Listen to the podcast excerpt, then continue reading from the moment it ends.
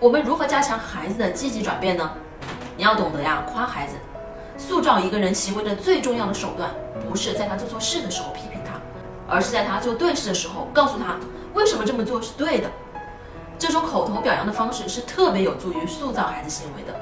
这种表扬啊是有一些技巧的，比如说，第一，表扬的时候啊态度一定要真诚。第二个呢，就是同一个事情不要重复提及太多次，会让孩子觉得不舒服。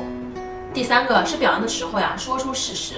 今天早上啊，咱们那么赶的情况下，你还能保持不迟到，这说明呢，你特别重视不迟到这件事儿。你是一个守时的孩子。你看，讲出事实来，然后表扬啊，越快越好。